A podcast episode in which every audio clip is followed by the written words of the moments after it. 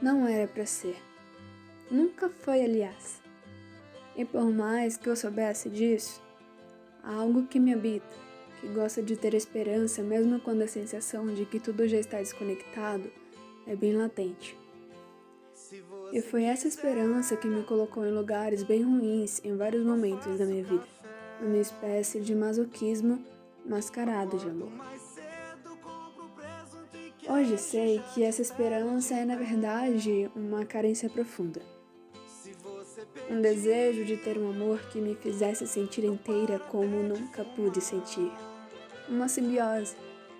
Uma fusão tão intensa de almas que ninguém pudesse desatar.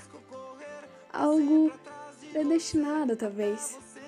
Mas sei também que isso tudo é mais uma das fantasias que visto em carnavais tristes.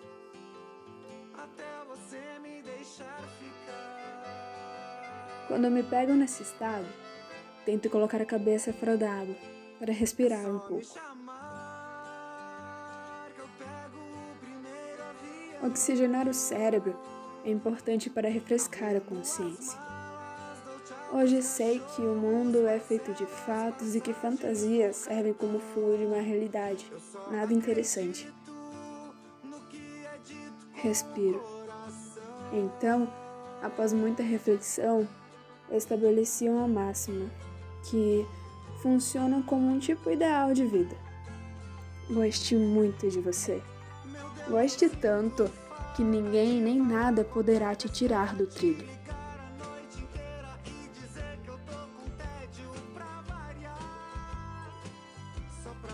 Esse gostar não significa arrogância, mas significa gostar de cada coisa que me habita, da sanidade à loucura é pegar leve comigo, mesmo quando isso parece ser difícil. É me aceitar, é entender que estou sempre em constante aprendizado e que posso errar quantas vezes forem necessárias, porque está tudo bem assim. É um processo difícil gostar de si mesmo, em um mundo que está sempre preparado para te colocar para baixo no mínimo deslize. Porém, é um desafio gostoso andar contra a corrente. No entanto, tem horas que a maré puxa de volta e mesmo sabendo que não era para ser, a carência entra em ação e dá início a um tipo de delírio difícil de compreender.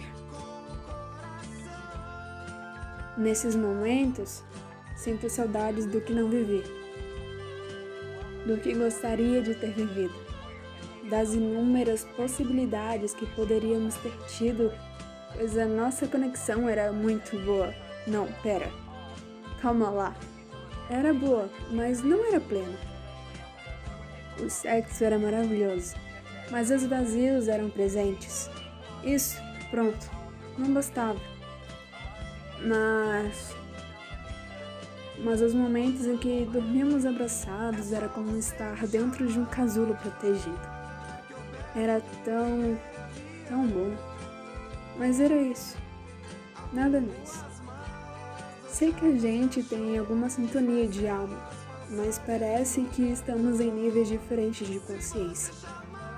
Isso por isso. Estão vendo como a carência nos deixa fora da caixa? É preciso muito cuidado, senão ela te engole e você nem percebe. Carência significa falta de algo. Geralmente, falta de cuidado consigo próprio, mas a gente insiste em achar que é falta de algo que está fora de nós. Não, não é.